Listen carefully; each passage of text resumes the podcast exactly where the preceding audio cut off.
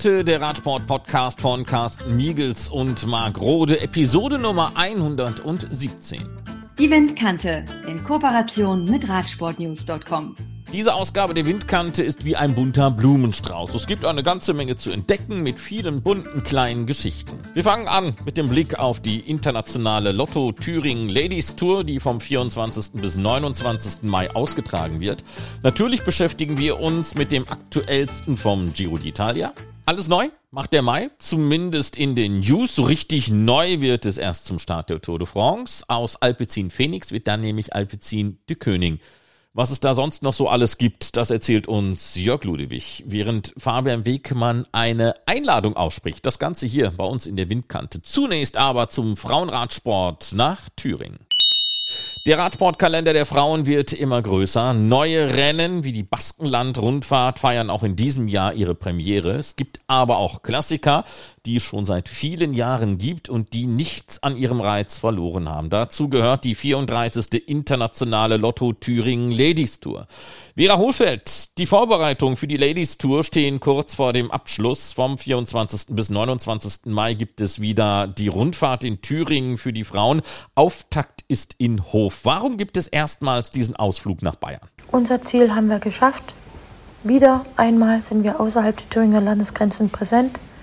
Wir wollen äh, mehr Reichweite, wir wollen Aufmerksamkeit erreichen und freuen uns, in einem ganz neuen Ort für uns als Frauenradsport präsent zu sein. In Bayern, in Hof. Es ist ganz toll, was die dort leisten. Ein Riesenengagement. Und äh, ich bin total gespannt, wie alles wird. Das Wetter muss noch mitspielen. Und dann wird das eine absolute Meisterleistung für den ersten Tag. Nach Hof stehen weitere fünf Etappen in Thüringen an, über Gera, Dörtendorf, Schleiz und Gotha zum Zielort nach Altenburg. Sie sind Teile der Strecke schon einmal abgefahren. Auf welchen Etappen rechnen Sie mit einer Vorentscheidung? Ja, eine Vorentscheidung kann am ersten Tag schon passieren. Das hatten wir tatsächlich. Ich meine, das war 2019.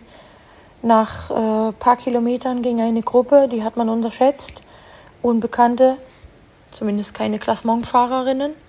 Und die sind weggefahren und dann äh, entstand das gelbe Trikot aus dieser Gruppe vom ersten Tag an. Aber ich meine, die Erfahrungen haben alle gesammelt. Es sind viele dabei, die auch 2019 dabei waren. Ich denke, die schwersten Tage werden Dörtendorf, Schleiz und Gotha werden. Dörtendorf-Schleiz wird bestimmt, einer von beiden Tagen wird der Schlüsselpunkt sein. Oder auch der Inselsberg am Samstag. Tja, ich bin gespannt, wie es wird. Mehr als 100 Fahrerinnen werden dabei sein, unter anderem mit dabei Olympiasiegerin Lisa Brennauer oder Franziska Brause, von der werden wir gleich noch was hören, oder die ehemalige Weltmeisterin Celine del Carmen Alvarado. Auf welche deutschen, aber auch internationalen Teilnehmerinnen müssen wir denn sonst noch schauen? Ja, ganz besonders freue ich mich auf Lisa Brennauer und Franziska Brause. Aber ja, tatsächlich sind auch viele junge Nachwuchstalente am Start. Ricarda Bauerfeind ist für mich so eine Unbekannte, der traue ich einiges zu. Nicht nur jetzt dieses Jahr zur Rundfahrt, sondern auch die nächsten Jahre. Bin ich gespannt, wie sie sich schlägt. Äh, ja, und ansonsten muss ich ganz ehrlich sein, muss ich mir die Startliste einfach auch erst nochmal genauer angucken, weil dafür war tatsächlich in den letzten drei, vier Wochen null Zeit. 2020 musste die Rundfahrt aufgrund der Corona-Pandemie ausfallen. Im vergangenen Jahr gab es noch Einschränkungen. Inwieweit hat der Wegfall der Covid-19-Beschränkungen Ihre Organisationsarbeit erleichtert? Ja, der Wegfall der äh, Corona-Einschränkungen, Hygienekonzept etc. in dieser Form wie im letzten Jahr war zum Glück nicht notwendig. Es hat letztes Jahr unheimlich viel Kraft gekostet. Aber das ist alles schon wieder so lange her und man vergisst das alles so schnell. In diesem Jahr ist eine enorme Anstrengung durch diese ganze Krise, Weltkrise, ah, so viele Mehrkosten und überhaupt. Also es ist irgendwie zwar leichter durch Corona, aber schwerer durch alles andere. Von daher ist es ist und bleibt gleich schwer. Der Mitteldeutsche Rundfunk wird die Schlussphasen der einzelnen Etappen jeweils in seinem Nachmittagsprogramm live übertragen. Der Frauenradsport und die Ladies Tour bekommen damit viel Medienaufmerksamkeit. Tut das gut, oder? Ah, die TV-Live-Übertragung ist für mich eine besondere Art von Wertschätzung. Endlich. Die haben alle Beteiligten von den Bürgermeistern, von den Städten, von den Sportlerinnen, von jedem einzelnen ehrenamtlichen Beteiligten haben es alle verdient, endlich die Wertschätzung zu bekommen mit äh, einer Live-Berichterstattung. Da freue ich mich riesig drüber, dass wir es endlich anbieten können. Und äh, ja, es ist auch alles neu und ganz spannend für mich. Äh, ich bin schon richtig aufgeregt, wie das alles wird. Ich hoffe, das klappt alles. Äh, ja, ja, schauen wir mal. Mit dabei sein wird bei der internationalen Lotto Thüringen Ladies Tour auch Lokalmatadorin Lena Charlotte Reisner aus Gera. Sie war zuletzt beim Bahnrad Nations Cup im kanadischen Milton. In der Einerverfolgung gab es mit einer Zeit von 3 Minuten 32,659 einen fünften Platz. Und auch im Madison zusammen mit Lea Lynn Teutenberg gab es Platz 5. Also mit der Zeit bzw. dem fünften Platz bei der Einerverfolgung bin ich auf jeden Fall sehr zufrieden. Das auch meine persönliche persönliche Bestzeit war. Und ich denke, mit der persönlichen Bestzeit kann man auf jeden Fall immer zufrieden sein. Ähm, zumal die Bahn jetzt auch nicht super schnell ist. Und ja, für mich war es wichtig, die Zeit, die ich damals in Kali aufgestellt habe, nach und nach auch zu bestätigen. Und das ist mir jetzt damit auch gelungen. Und klar, es ist hinterher ärgerlich, dass es auch jetzt nur ein Platz zum kleinen Finale gewesen wäre. Aber wie gesagt, mit der Zeit hätte ich vorher so auch nicht gerechnet. Von dem her bin ich mit dem Ergebnis auf jeden Fall super zufrieden gerade noch auf der Bahn, geht es jetzt also in Thüringen auf die Straße. Ich denke, der Umstieg an sich ist auf jeden Fall machbar, da ich jetzt dieses Jahr auch schon ein paar Rennen auf der Straße, auf größere Rennen gefahren bin. Klar haben wir auch noch Zeitverschiebung und aber wir haben ja auch eine Woche Zeit, bis die Thüringen-Rundfahrt startet und man kennt auch einige Strecken oder fast alle zumindest teils und das motiviert auf jeden Fall auch in der Heimat so ein Rennen zu fahren und mit das größte Etappenrennen Deutschlands. Das ist auf jeden Fall auch eine Ehre und ich wollte es unbedingt fahren, auch wenn es dieses Jahr nochmal um einiges härter ist, wie ich finde. Ähm, aber auf jeden Fall Familie, also Eltern und Großeltern, werden schauen, was möglich ist, um an der Strecke zu stehen und das zu verfolgen. Vielleicht auch noch ein paar Freunde aus der alten Schule mal schauen, was da so möglich ist. Lena wird in Thüringen im Trikot der deutschen Nationalmannschaft fahren. Ansonsten ist sie bei ihren bislang wenigen Einsätzen für das irische Team ICBT unterwegs. Ich bin jetzt noch nicht so viel mit denen gefahren. Einige kleinere Rennen in Belgien und zwei große Rennen quasi. Und wo ich dann auch mal für einen längeren Zeitraum dort war. Und da war ich, was die Organisation um die Rennen geht, auf jeden Fall super zufrieden ähm, ist halt was ganz anderes in Belgien Rennen zu fahren als in Deutschland. Das muss man leider so sagen. Es macht auf jeden Fall richtig Spaß. Und ich denke, später in der Saison werde ich da dann nochmal vermehrt was fahren, wobei jetzt erstmal viel auf der Bahn ansteht. Denn das ist für mich auf jeden Fall schon eher die Prio auf der Bahn und die Straße nutze ich, um die Rennhärte dort zu sammeln. Und auch Bahnrad-Olympiasiegerin Franziska Brause wird in Thüringen an den Start gehen. Also erstmal geht es natürlich darum, ähm, Form zu bekommen und die Form, die man hat, zu festigen. Letztendlich läuft ja alles wie immer auf ähm, das große Ziel Olympia hin. Aber erstmal, genau dieses Jahr fahre ich halt immer Straßenrennen und schaue, wie ich mich da weiterentwickeln kann und hoffe, dass ich mich da auch auf der Straße noch ein bisschen weiter für die Bahn entwickeln kann. Und ich gehe da eigentlich relativ entspannt rein. Also, ähm, ja, ich bin, also ich habe jetzt noch nicht mal im Team gesprochen, aber ich denke, dass ich wieder eine Helferrolle bei uns im Team übernehmen werde. Wir sind ja mit einer starken Mannschaft am Start in Thüringen. Und genau, ich werde da mein Bestes geben, dass meine Teamkolleginnen ein gutes Ergebnis einfahren werden. Würde mich natürlich auch freuen, wenn ich selber ein gutes Ergebnis einfahren kann, aber das stelle ich eher in den Hintergrund. Ich würde mich jetzt auch nicht als Favoritin bezeichnen für das Rennen. Und ich finde es auf jeden Fall super wichtig, dass die Frauen in Deutschland ein Etappenrennen haben. Finde es aber auch super wichtig, dass eben die kleineren deutschen Teams die Möglichkeit bekommen, dort zu fahren. Was meiner Meinung nach wichtig wäre, wäre quasi eine Übertragung bei Eurosport oder so, dass noch mehr Leute von dieser Rundfahrt erfahren.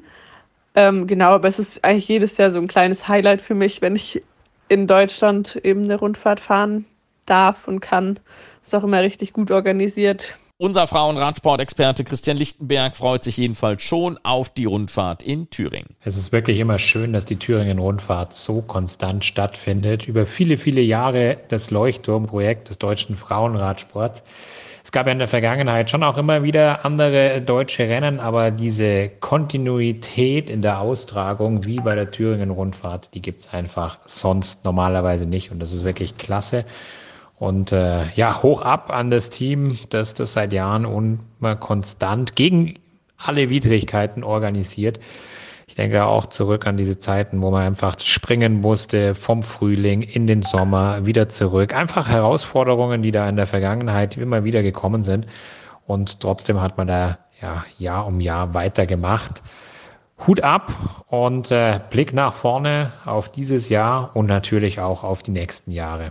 Welchen Stellenwert hat dieses Rennen in der deutschen Radsportszene? Die Rundfahrt ist einfach immer ganz wichtig, auch für die deutschen Sportler. Man muss das einfach ganz klar sehen. Viele Mannschaften haben nicht die Möglichkeit, an vielen internationalen Wettkämpfen teilzunehmen. Da fehlt oft das Budget bei den Bundesligamannschaften, um im Ausland an Wettkämpfen teilzunehmen. Ja, das muss ja auch alles finanziert werden. Man braucht Betreuer, die die Zeit haben, da hinzufahren. Dann äh, muss man auch eine Einladung bekommen. Da werden ja dann ganz oft trotzdem auch die lokalen Amateurmannschaften der jeweiligen Nationen bevorzugt. Und so ist es immer wichtig, dass es mit der Thüringen-Rundfahrt auch ein äh, deutsches äh, Frauenrennen gibt, das die Möglichkeit für den deutschen Nachwuchs- und Amateursport äh, bietet, sich da auch mal zu etablieren reinzuschnuppern, sich zu messen mit den World Tour Fahrerinnen, mit den Besten der Zunft. Und so ist es auch in diesem Jahr wieder, wo einfach ja das äh, Organisationsteam dankenswerterweise einige Mannschaften eingeladen hat, mitzumachen. Und äh, auch die Nationalmannschaft wird äh, mit dabei sein, die deutsche Nationalmannschaft, die ist in diesem Jahr so ein bisschen äh, von der Nominierung her ein Sammelbecken von Profisportlerinnen, deren Mannschaften selbst nicht dran teilnehmen. Und so haben wir das, äh, ich glaube, das kann man so sagen, deutscheste Feld äh, im internationalen Profi-Frauenradsport über alle anderen Rennen. Und da wird sicherlich auch ganz viele schöne Möglichkeiten und Entscheidungen geben. Schauen wir mal rein, was äh, da so an Deutschen bei der Nationalmannschaft mit dabei ist. Nominiert momentan Hanna Buch, die normalerweise für den Roland Kogias Edelweiß Squad fährt. Dann haben wir Fabienne Jarik, Romy Kasper, die ja normalerweise für Lotto Jumbo fährt, genauso wie die junge Karbacherin Linda Riedmann. Dann haben wir Lena Charlotte Reisner noch mit dabei und Friederike Stern. Also ja, Frauen eben, die ja sonst normalerweise in ihren Teams unterwegs sind und die die Möglichkeit jetzt nutzen, mit der Nationalmannschaft teilzunehmen. Also nur Vorteile, nicht nur für die deutschen Damen, sondern das ganze internationale Feld, dass es die internationale Lotto Thüringen Ladies Tour gibt. Ja, ganz besonders ist natürlich auch diese Tatsache, dass es eine Rundfahrt ist und nicht nur ein Eintagesrennen oder mehrere aneinandergereihte Eintagesrennen. Das macht für ja, vor allem die deutschen Frauen, die eben nicht dem Profisport angehören, das Ganze nochmal attraktiv und auch schwieriger, sich dort zu beweisen, weil man eben wirklich ganz intensiv auch darum kämpfen muss, immer in der Karenzzeit zu bleiben. Das heißt, man misst sich über mehrere Tage wirklich mit der Leistung der Besten der Zunft. Ja, geplant ja momentan zum Beispiel auch die Teilnahme von Lisa Brennauer, Olympiasiegerin in der Mannschaftsverfolgung mit ihrer Mannschaft. Äh, da sind ja auch äh, drei weitere Deutsche dabei gewesen. Und ja, so eine, so eine mehrtägige Rundfahrt, die ruft auch nochmal ganz andere Charaktere hervor. Man muss Tag für Tag die Leistung bringen. Du musst dich äh, in den Wettkampf reinfinden. Du musst dich aber auch in der Leistungs, äh, im Leistungsabruf stabilisieren. Es reicht nicht, wenn du die ersten zwei Tage gut fährst, sondern du musst diese sechs Tage Intensität auch äh, verarbeiten können. Jeden Tag schauen, dass du aufmerksam bist, dass du mindestens bis zur Hälfte der Etappe auch im Peloton unterwegs bist, um nachher nicht aus der Karenzzeit zu fliegen. Und so eine sechstägige Rundfahrt, die schiebt einen natürlich in Richtung äh, der dann auch bald folgenden deutschen Meisterschaften und so weiter ein gewaltiges Stück nach oben. Ja, das bringt nochmal richtig, richtig viel an Leistungsfähigkeit und äh, deshalb auch ganz, ganz arg wichtig, dass unsere deutschen, unser deutscher Nachwuchs, unsere deutschen Frauen diese Möglichkeit nutzen können. Die internationale Lotto Thüringen Ladies Tour vom 24. bis 29. Mai.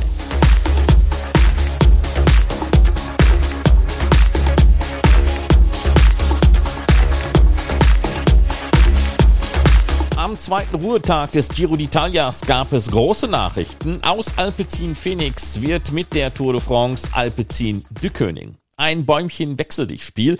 De König zuletzt noch Co-Sponsor bei Quickstep, wobei Quickstep nun mit Alpha Vinyl einen Schatten wirft und sich demnächst selbst wieder verändert. Aber bleiben wir bei Alpecin Phoenix. Mit dem neuen Co-Titelsponsor, der ja bereits an Bord ist, will man für den Zeitraum 2023 bis 2025 eine World Tour Lizenz lösen. Das dürfte nur eine Formsache sein. Jörg Ludewig, der auch mit uns zusammen kommentiert, bei Alpecin arbeitet und Bindeglied der Radsportmannschaft ist. Also De Koenig und Phoenix wechseln da quasi die Position. De Koenig ist ja im Moment bei uns auf dem Gesäß, auf dem Hinterteil relativ groß präsent, aber halt noch nicht im Namen. Und da gibt es dann diesen Switch, den Tausch aus Alpecin Phoenix, powered by Canyon, wird Alpecin de Koenig powered by Canyon. Phoenix geht dann auf den Platz, wo de Koenig im Moment ist. Natürlich lasse ich mir da gerade auch wieder ein bisschen was einfallen. Da darf ich ja ein bisschen mitmischen. War ja früher auch immer schon so mein Motto. Wer nichts drauf hat, muss wenigstens gut aussehen. Da arbeiten wir gerade mit Hochdruck dran. Ist natürlich nicht einfach, sieben, acht, neun Parteien da unter einen Hut zu bringen. Alles wieder unter dem Zeitdruckfaktor Supply Chain. Ja, die ganzen Materialien müssen ja bestellt werden, genäht werden, gedruckt werden, whatever. Und das Ganze muss ja in einigen Wochen dann auch fertig sein, um dann auch in den Webshops zu liegen. Nicht nur die Profis müssen es ja am Körper haben, sondern klar die Fans, die da mitfiebern wollen, die möchten natürlich nicht erst acht Wochen nach der Tour de France ihr Trikot haben. Aber da sind wir mit Hochdruck dran und glaube, da haben wir wieder eine ganz gute Designnase und haben da was Tolles erschnüffelt. Das Design, das ja für den Giro schon verändert wurde, obwohl man da ja noch unter dem Namen Alpecin Phoenix unterwegs ist, äh, weg vom dunkelblau hin zu einem grün-oliv. Der Impact beim Giro war auch grandios, ja, soweit ich das mitbekommen habe. Jetzt mal ohne Gewehr auf völlige Richtigkeit, aber Callas, der Hersteller aus Tschechien, der war hoch, hoch, hoch gradig erfreut und unglaublich schnell ausverkauft mit dieser grün-schwarzen Version, die wir momentan aus Gründen der Visibilisierung von Phoenix beim Giro fahren. Ja, die wollten ein neues Produkt bewerben, haben ihr Logo etwas abgeändert und daraufhin haben wir die Trikots in dieses grau, oliv, braun, Sand, Erde, whatever, grün getauscht. Das kommt unglaublich gut an. Und es soll dann aus einer Pro-Continental-Mannschaft eine World Tour-Mannschaft werden. Das war ein Schritt, vor dem man aus verschiedenen Gründen bislang immer Abstand gehalten hat. Nun also der logische Schritt in Richtung erste Liga. Eigentlich soll er Sicherheit bringen, er soll langfristige Ausrichtung bringen, er soll vielleicht den einen oder anderen Sponsor, Partner, der vielleicht nicht aus diesem Radsportumfeld kommt, dazu bewegen, eine gewisse Seriosität auszustrahlen, eine Größe, eine Stärke auszustrahlen. Dem einen oder anderen Rennfahrer ist es auch nach wie vor noch wichtig, in der World Tour zu fahren, statt in der zweiten Liga. Selbst beim aktuell besten Team der zweiten Liga. Da zählt dann der World Tour Status einfach auch ein bisschen und äh, mehr. Von daher ist es einfach auch so ein bisschen Statement nach außen. Patrick Lefebvre hat uns ja mehrfach vorgeworfen, wir würden diese kleinen Graubereich da ausnutzen, immer nur Erster der zweiten Liga zu werden, damit man aussuchen kann, wo man fahren darf, aber nicht überall fahren muss. Dem wollen wir natürlich jetzt auch ein bisschen entgegnen. Mit The Coining kommt jetzt auch ein wirklich internationaler großer Partner rein, ein Hersteller, ein riesengroßer Hersteller, ich glaube 800 Milliarden Umsatz machen die auch schon von Fensterprofilen, die in gefühlt zumindest deutlich mehr Ländern Aufsehen erregen wollen, ihr Logo bekannt machen wollen, als es vielleicht Phoenix wollte.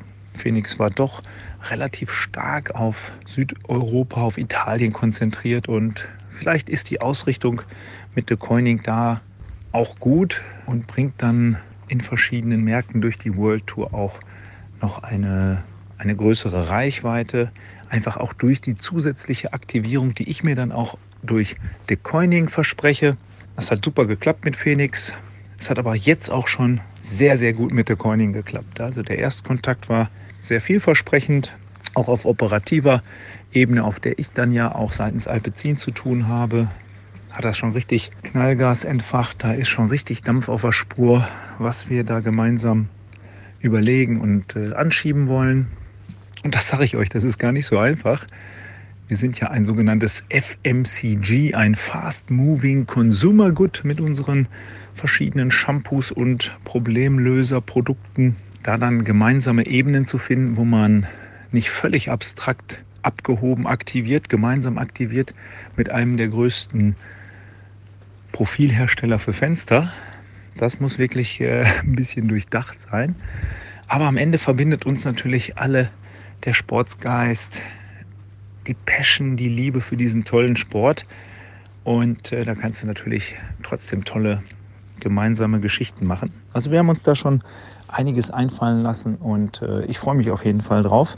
Finanziell lohnt sich der Deal mit De König, aber man will es auch nicht übertreiben. Von daher können wir jetzt nicht sofort und wollen auch nicht sofort die ganz, ganz großen Sprünge machen, drei Klassementfahrer kaufen und noch zwei Supersprinter. Wir werden disruptiv bleiben. Wir wollen disruptiv bleiben. Wir werden weiterhin und am Nachwuchs arbeiten. Wir freuen uns auf das Plantur Pura Projekt, was ja auch schon Formen annimmt, dieses Jahr schon zur Tour de France der Frauen eingeladen zu sein. Eigentlich mit einer Renngemeinschaft aus den besten Crossfahrerinnen, Cyclocross, Querfeldeinfahrerinnen der Welt. Das ist eigentlich äh, ein Phänomen. Ja, sportlich muss man mal abwarten, aber du, da sind äh, wirklich tolle Talente bei, dabei. Jara Kastelein ist ja auch sehr, sehr kletterstark, ist ein tolles Frühjahr auch auf der Straße gefahren. Da kann ich mir wirklich vorstellen, dass die auf der Finaletappe zum Planche de Belfi wirklich auch eine sehr gute Figur macht. Laura Süßemilch ist ja auch mit dabei aus deutscher Sicht. Ronja Eibel im Mountainbike-Bereich. Mal schauen, wie die sich entwickelt. Also wir haben da schon so einige Rohdiamanten bei den Rothoft-Brüdern unter Vertrag, die auf allen Terrains da wirklich tollen, tollen Sport abliefern.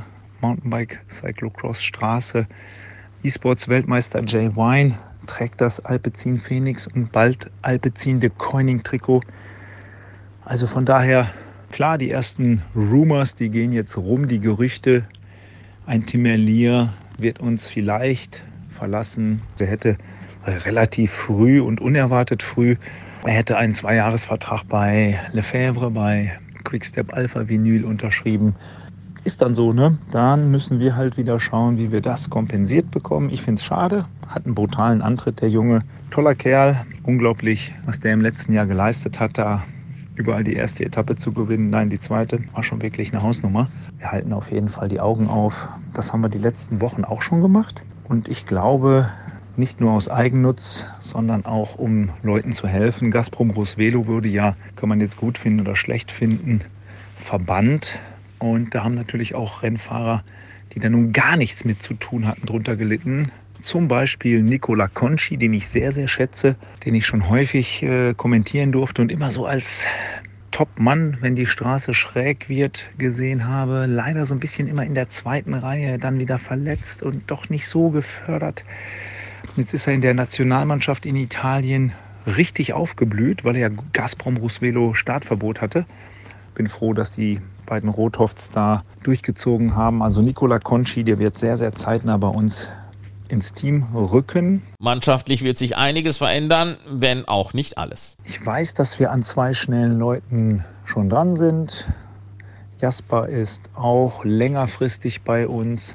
Mathieu hat eh verlängert. Und äh, ja, ich blicke, glaube ich, in eine ganz spannende Zukunft. Diesen disruptiven Ansatz da unter einen Hut zu bringen mit der World Tour das wird natürlich nicht einfach, einfach dadurch, dass du dann Startverpflichtungen hast. Du musst ja in der ganzen Welt dann auch starten. Also nun der nächste Schritt in der jetzt so langen Geschichte von Alpecin im Radsport. 1994 hatte man sich das erste Mal im Rahmen des Radsports blicken lassen. Damals noch mit mobilen Haarwaschstationen für die Radprofis, die das auch sehr gerne angenommen hatten. Aktuell machen wir ja gar nicht ganz viel andere Dinge. Fahren mit so einem Barbercamper durch die Lande, haben den Ex-Weltmeister im Haare schneiden dabei, Nico Wolfram. Und der eine oder andere Radprofi, der fragt sogar vorher schon, hey, seid ihr wieder da? Also da hat sich gar nicht ganz viel geändert. Von daher sind wir mit Alpecin schon lange im Boot, im Radsportboot. Und seit 2015 ja initial direkt, das war der Hammer mit Dege, wieder eingestiegen. Zuerst als Giant Alpecin, wo John dann direkt mal Mailand Sanremo und Paris-Roubaix abgeschossen hat. Dann in Jahr 3, 4 und 5 mit Katjuscha Alpecin, war auch eine schöne Zeit, eine besondere Zeit, eine herausfordernde Zeit. Sportlich natürlich, wissen wir alle, weitaus weniger erfolgreich als erhofft. Die letzten drei Jahre haben richtig Spaß gemacht in diesem Projekt mit den beiden Rothoft-Brüdern, Christoph und Philipp aus Belgien, die dieses Projekt da leiten, was unter dem Namen, was niemand weiß, Ciclismo Mundial läuft, mit Cyclocross angefangen haben, ja, eine Art Start-up und dann junge Talente rangeholt haben und eben diesen Mathieu van der Poel da aus der Kiste gekramt haben, der, ich glaube 2015 das erste Mal Cross-Weltmeister wurde, diverse Mannschaften aufgebaut haben im Cyclocross, auch im Damenbereich da sehr erfolgreich mit Annemarie Worst, mit äh, Sanne Kant, Jara Kastelein und äh, ja, daraus resultierend dann gemerkt haben, hey, wir können vielleicht auch Straße, wir machen doch mal ein Conti-Team. Das war dann Corendon Circus und ja, da haben wir die Möglichkeit beim Schopfe gepackt und sind da vor drei Jahren bewusst in die zweite Liga zurückgegangen, hatten dann wirklich das Riesenglück, dass das direkt voll eingeschlagen ist mit Jasper, mit Tim, aber auch mit anderen. Ne? Also auch ein Eddie Plankert oder ein äh, Alex Krieger sind toll gefahren.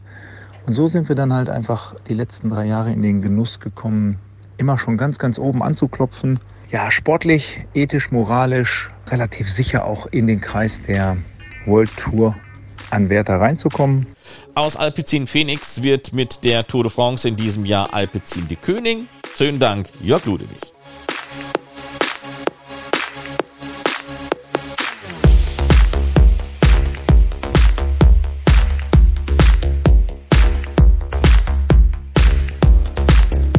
Und dann haben wir uns bei Eurosport und GCM Plus in der zweiten Giro-Woche darüber gefreut, dass Fabian Wegmann auch mal wieder am Mikrofon saß. Er ist ja auch in der Planung vieler deutscher Rennen involviert, so wie beim Sparkassen Münsterland Giro am 3. Oktober. Und da gibt es auch im Vorfeld eine Menge Action, wie zum Beispiel radsportliche Workshops. Hallo, liebe Freunde des Sparkassen Münsterland Giros. Mein Name ist Fabian Wegmann und äh, am 31.05. ist es wieder soweit. Nach zweijähriger Pause bieten wir vom Münsterland Giro wieder den Workshop an, den Anfängerworkshop. Ähm, das sind drei Termine. Das ist der 31.05., der 7.06. und der 14.06. Ähm, dort werden wir euch zeigen, wie man äh, ja, vernünftig Rad fährt, äh, wie man Techniktraining macht, äh, einen Workshop anbieten, wie man einen Reifen flickt und äh, sich in der Gruppe verhält. Zusätzlich haben wir dann noch am 18. einen Streckentest, wo ihr euch anmelden kann, könnt über die Seite des Sparkassen Münsterland Giros, wo wir dann mit allen Mann die Strecke, die kurze Strecke vom Sparkassen Münsterland Giro abfahren. Ich würde mich freuen, wenn ihr euch anmeldet, äh, wenn ihr blutige Anfänger seid, ihr braucht äh, nur mitnehmen euer Rad, Radschuhe und einen Helm. Und den Rest zeigen wir euch. Ich freue mich auf euch. Bis dann. Ciao. Fabian, du hast selber 2004 beim Giro d'Italia die Bergwertung gewonnen. Wenn man jetzt die Bergwertung mal betrachtet, nach 13 Tagen Giro d'Italia, Diego Rosa im blauen Trikot des Gesamtführenden, wie siehst du die Bergwertung? Ist sie beim Giro schon durch? Nee, die ist noch lange nicht durch. Also da, ähm, er hat zwar ähm, ordentliche Punkte Vorsprung, aber es gibt noch so viele Punkte äh, zu bekommen in den nächsten anderthalb Wochen. Also die richtigen Berge kommen ja erst noch. Ähm, von daher, ähm, er hat sich jetzt in letzter Zeit ein bisschen zurückgehalten, also konnte auch Körner sparen. Er wird es auf jeden Fall probieren ähm, anzugreifen, aber es gibt auch noch so ein paar Fahrer, ähm, unter anderem so ein Lennart Kemner, ähm, den ich das auch zutraue, ähm, die sich das durchaus holen können, also ohne weiteres. Aber glaubst du wirklich, dass Lennart Kemner das Ziel hat, die Bergwertung hier beim Giro d'Italia zu gewinnen oder konzentriert er sich eher auf die Unterstützung seiner Teamkollegen, in erster Linie Jai Hindley? Nein, natürlich wird er sich erstmal äh, in die Dienste seiner Mannschaft stellen, das ist ganz klar. Aber es, es kann natürlich die Möglichkeit mal sich ergeben in der dritten Woche, dass er vorne ist und dann die Punkte holt. Ähm, aber es gibt noch genug andere Leute, glaube ich, die, äh, die dann darauf fahren werden. Das, äh, dieser Kampf ist noch gar nicht so richtig entbrannt, glaube ich. Und grundsätzlich der Giro d'Italia, wie gefällt er dir jetzt nach diesen ersten 13 Tagen? Was ist dein Eindruck? super gut. Also ähm, wir haben jetzt immer noch äh, unter den ersten oder die ersten zwölf sind äh, eine Minute dreißig Unterschied. Es gibt keinen Fahrer, der absolut heraussticht. Es ist nicht langweilig, wie wir das oft in der Vergangenheit mal gesehen haben, dass nach einer Woche schon ein Fahrer mit fünf Minuten Vorsprung da steht. Ähm, ich meine, das hat der Giro sowieso in den letzten Jahren immer wieder hingekriegt und ähm, da muss man wirklich ein Kompliment an die an die Planer auch äh, ausstellen. Also das machen sie wirklich sehr gut und äh, es ist das Schöne, es ist wirklich noch alles offen. Ein schlechter Tag, äh, noch nicht mal ein richtig schlechter Tag, sondern nur ein schlechtes Finale, dann sind 30 Sekunden, 40 Sekunden schnell mal weg und dann äh, ändert sich's in der Gesamtwertung. Es wird ja immer wieder darüber diskutiert, welche Rundfahrt ist die schwerere. Spanien-Rundfahrt können wir an dieser Stelle erstmal ausklammern. Konzentrieren wir uns auf die Tour de France und auf den Giro d'Italia. Du hast beide Rundfahrten bestritten, hast bei beiden Rundfahrten extrem gelitten. Welche Rundfahrt ist für dich persönlich die schwerere? Ja gut, ich bin äh, dreimal gefahren den Giro und nur einmal durchgekommen, also dann, dann müsste es eigentlich äh, der Giro sein. Er ist von Höhenmetern oft, äh, oft schwerer als die Tour. Ähm, es wird natürlich ein bisschen anders gefahren. Der Fokus liegt ganz anders auf der Tour. Ähm, auch von den Sponsoren, ähm, von, von den Medien, äh, da ist der Druck einfach wesentlich höher und da wird oft äh, in der Grundgeschwindigkeit äh, höher gefahren. Es wird härter gefahren. Es, äh, beim Giro wird doch nochmal einmal zurückgesteckt oder es gibt auch Fahrer, die sagen, ich will Giro und Tour fahren. Ähm, natürlich ganz vorne wird da genauso gekämpft wie bei der Tour, aber ähm, der Druck und der Druck der Sponsoren und dieser Medienrummel, der ist einfach doch nochmal ein kleines Stück geringer als bei der Tour. Aber das macht ihn auch äh, in gewisser Weise so sympathisch. Und wenn du jetzt mal den modernen Radsport vergleichst mit dem Radsport, wie du ihn früher betrieben hast, das hört sich jetzt vielleicht ein bisschen blöd an, weil so lange bist du ja noch nicht vom Rad gestiegen. Aber gibt es da deiner Meinung nach auch große Unterschiede? Ja, extrem. Also wenn, wenn man das jetzt sieht, ähm, ne, auch mit Bernie nochmal gesprochen, was mit was für Tools die heutzutage arbeiten. Ich hatte mit Bernie länger gesprochen. Das ist ähm, früher brauchtest du einen sportlichen Leiter, der vorher mal die Rennen gefahren ist, äh, der sich in einem Land gut auskennt, der die Straßen einigermaßen kennt. Heute kann jeder ähm, Studierte von der Uni, äh, der guten Computer bedienen kann, ähm, kriegt alles auf seinem, äh, alle Bilder, alles auf seinen Laptop drauf. Der, äh, der weiß genau, wie steil der Berg ist, äh, kriegt die Bilder, die muss ja nicht vor Ort sein, sondern Google Street View kann sich, kann sich die Straßen vorher angucken. Und ähm, das ist natürlich ein, ein Riesenvorteil. Und ähm, aber es macht das auch alles so ein bisschen equal, ein bisschen gleich, weil äh, alle diese Möglichkeiten haben. Vorher hattest du mal einen sportlichen Leiter, der wirklich sich gut auskannte und dann hatte das Team einen gewissen Vorteil, ähm, auch was Windkante oder solche Sachen angeht. Aber ähm, das hast du heute nicht mehr und deswegen ist es auch in der Dichte, wird, wird es immer enger. Aber macht es denn die Arbeit für euch als Veranstalter, Deutschlandtour zum Beispiel, das Ganze auch ein bisschen schwieriger? Ja, nur insofern, dass wir es auch sicherer machen wollen. Ähm, das ist es eigentlich. Also der, der, der Rest eigentlich nicht. Ähm, aber ähm, ich sag mal, vor 10, 15 Jahren sind Rennen noch wesentlich hemdsärmeliger äh, organisiert worden. Ähm, es gab natürlich auch immer viele Unfälle, die gibt es leider auch immer noch, aber wir probieren natürlich von Jahr zu Jahr immer besser zu werden und immer mehr die Risiken rauszunehmen. Ähm, was es uns schwieriger gemacht hat, ist einfach, ähm, das haben wir hier beim Giro auch wieder gesehen, ähm, bei der elften Etappe, wie viele Kreisverkehre und wie viele Fahrbahnteile es mittlerweile gibt. Also ich weiß, bei der Tour de France hat sich innerhalb von fünf Jahren ähm, die, diese, die Punkte, diese Gefahrenpunkte verdoppelt in der ganzen Tour. Also so viele, mehr Kreisverkehre sind in, in fünf Jahren dazugekommen. Es ging, glaube ich, von 2000 auf 4000 hochgegangen. Und das ist natürlich, ähm, ja, das stellt einen schon vor, vor gewisse Herausforderungen. Man braucht wesentlich mehr Personal, um das Rennen sicherer zu machen. Wenn wir so durch die deutsche Landschaft fahren, dann haben wir auch manchmal das Gefühl, in Deutschland gibt es am meisten Kreisverkehre. Du hast gerade die Tour de France erwähnt. In welchem Land gibt es mehr Kreisverkehre? Deutschland, Italien oder auch in Frankreich? Ich hätte jetzt gesagt Frankreich, auf, auf jeden Fall. Das waren mit Sicherheit die Vorreiter. Nur jetzt, wo ich so ein paar Etappen beim Giro gesehen habe, also die holen ganz ordentlich auf. Jens, der Giro läuft. Heute hatten wir eine schöne Etappe, eine schnelle Etappe gegen Ende. Arnaud de Mar zum dritten Mal gewonnen. Dritter Etappensieg für ihn. Dazu nochmal 50 Punkte im Kampf um diese Maglia Ciclamino-Wertung. Was ist denn dein Eindruck der ersten 13 Etappen beim Giro d'Italia? Wie es auch im Klassement wiedergespiegelt wird. Es ist alles noch sehr, sehr eng beisammen und sehr, sehr offen. Tragischerweise haben heute Roman Bardet verloren. Der war ja immerhin Viertplatzierter vor dieser Etappe. Trotz allem ist es immer noch sehr, sehr eng und man kann noch gar nicht sagen, wer hier so der herausstechende Favorit ist oder wer es äh, Podium unter sich ausmachen äh, wird. Also es bleibt super spannend.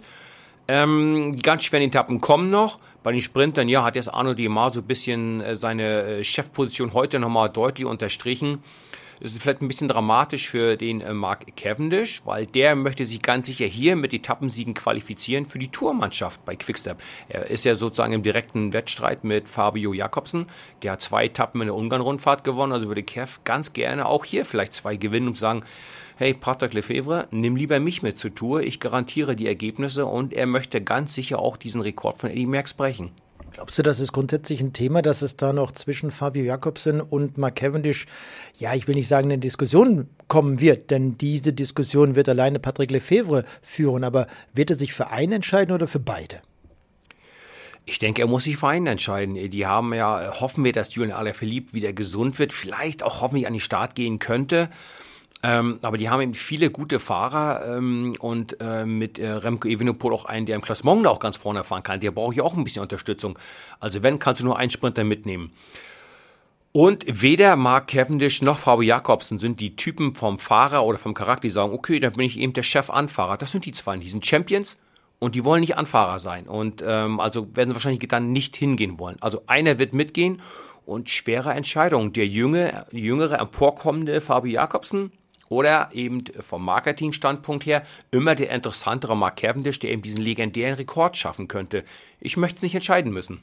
Du hast dem Veloclub gesagt, für Carapaz wird es hinten auch schwierig werden, weil dieses Zeitfahren über 17,4 Kilometer am letzten Tag, 29. Mai in Verona, ähm, nicht sein Ding ist, dass er noch mehr Vorsprung benötigt, dass du in seiner Fahrweise vielleicht in der ersten Woche oder jetzt auch in der zweiten Woche versucht hättest, mehr Zeit gegenüber den anderen Rundfahrern, du hast äh, wörtlich Joe Almeida gesagt, der herausholen sollte. Glaubst du nicht, dass es in der letzten Woche reicht, weil eben diese letzte Woche noch brutal schwer ist? Das ist ein sehr guter Hinweis, Carsten, ähm, weil ja auch die Mannschaft Ineos Grenadiers sind ja bekannt dafür, dass sie alles planen. Und es kann sein, dass er auch tatsächlich, also jetzt spreche ich von Richard Carapaz, dass er vielleicht tatsächlich mit 98 Prozent Form hierher gekommen ist und in diesen ersten zwei Wochen auf 100 Prozent Form gekommen ist und jetzt besser und stärker ist als in der ersten Woche. Und dann hast du recht, es gibt so viele schwere Berge und so viele Bergetappen hintereinander, dass es für einen guten Bergfahrer durchaus reichen könnte, so einem jungen Mann äh, wie Joao Almeida eben doch nochmal eine Minute oder zwei Minuten äh, obendrauf zu geben und dann ist er auf der sicheren Seite. Aber 17 Kilometer, da verliert er wahrscheinlich auch eine Dreiviertelminute zu Joao Almeida. Also die Zeit muss er vorher zu ihm rausgeholt haben.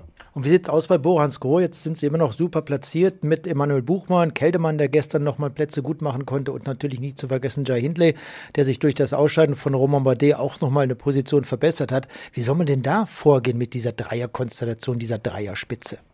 Also man hat mit G. Hindley sicherlich einen der drei, der einen Ticken stärker ist und der auch mit seinem zweiten Platz im Giro äh, schon mal gezeigt hat, dass er weiß, wie es geht, dass er es kann und dass er stabil ist. Ähm, also wenn jetzt ich als äh, äh, Experte sportlicher Leiter gefragt wäre, hätte ich gesagt, Emu Buchmann, du attackierst morgen 50 vor Ziel oder 40 vor Ziel, als ob es keinen Morgen gibt. Du schmeißt da alles rein und wenn hinten noch fünf oder zehn mitfahren, ist das gut. Und dann haben wir immer noch idealerweise mit Wilko Keldermann und J. Hindley zwei, die nochmal oben drüber attackieren können. Ähm, als nächstes vielleicht schicken sie dann den Wilke Keldermann, so nochmal scharf nachzuwaschen und dann am Ende kann ihm G. Hindley sagen, so, mit denen, die übrig sind, mit denen kann ich jetzt machen, was ich will. Das wäre das ideale Szenario. Ich glaube wirklich, morgen ist so eine Etappe, die ist kurz, knackig, schwer mit den Bergen. Da müssen sie ihre numerische Überlegenheit auch spielen, weil natürlich bei Ineos Grenadiers ist eben nur Carapaz der Kapitän und der kann ja nicht dem Emu hinterherfahren, dann noch dem Wilko Keldermann und dann noch mal dem J. Hindley. Also irgendwann platzt der auch und darauf müssen die morgen bauen. Genauso mit Joao Almeida, der ist auch alleiniger Kapitän seiner Mannschaft. Also morgen müssen die drei Fahrer solidarisch sein, sagen, ich gebe alles für die anderen, vielleicht gewinne ich alles, vielleicht verliere ich alles, aber einer von uns dreien, gewinnt heute Abend ganz sicher. So müssen die morgen den Tag bestreiten. Nochmal Blick auf die Österreicher bzw. auf die Deutschen bei diesem Giro d'Italia. Alexander Krieger, Tobias Bayer zum Beispiel bei Alpecin Phoenix, Jascha Sütterlin, Phil Bauers haben wir gesehen. Über die Deutschen bei Borans Grohe haben wir auch schon gesprochen. Dann natürlich nicht zu vergessen der Österreicher Felix Gall, äh, Matthias Brentle, Rick Zabel zum Beispiel, dann Michael Schwarzmann und Roger Kluge, Nico Denz muss ich hier noch erwähnen. Wie findest du deren Fahrweise? Ist das so, dass man sagen kann, ist alles in Ordnung, weil sie hier im Endeffekt Teamaufgaben übernehmen?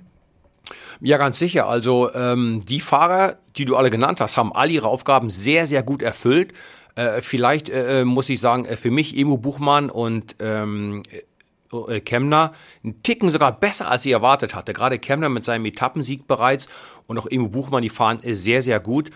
Aber natürlich sieht man eben Leute wie Rix Habel nicht so häufig, weil die eben arbeiten müssen und Sprint anfahren müssen. Ja, und äh, heute war das im Finale sehr, sehr gut zu sehen. Der Phil Bauhaus wäre nichts weiter geworden, wenn nicht Jascha Süterlin diese unglaublich starke Leistung gebracht hätte in den letzten zwei Kilometern, wo er im Prinzip fast am Alleingang da diese Gruppe zurückgeholt hat. Das war so ein, so ein Gamechanger gewesen. Also ohne den Jascha Süterlin hätten die Sprint heute vielleicht fünf Sekunden zu spät gekommen. Dein Tipp, Gesamtsieg, Giro d'Italia, zweiter, dritter? Wenn es jetzt so ist, wir gehen davon aus, alle leistungsmäßig äh, ins Ziel kommen und keiner die Sturz ausscheidet. Wenn es so bleibt, wie es jetzt ist, sehe ich Joao Almeida vorne, J. Hindley 2 und Carapaz 3.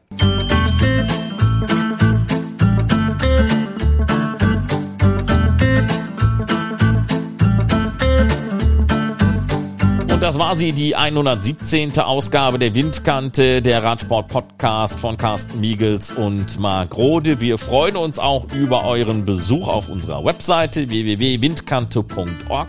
Da gibt es alle Episoden, auch die Sonderepisoden noch einmal zum Nachhören und da kann man eine ganze Menge hören. Also klickt mal drauf und dann hören wir uns beim nächsten Mal wieder. Schönen Dank, dass ihr dabei wart. Bleibt gesund und Glück auf. Die Windkante in Kooperation Inspiration mit Radsportnews.com.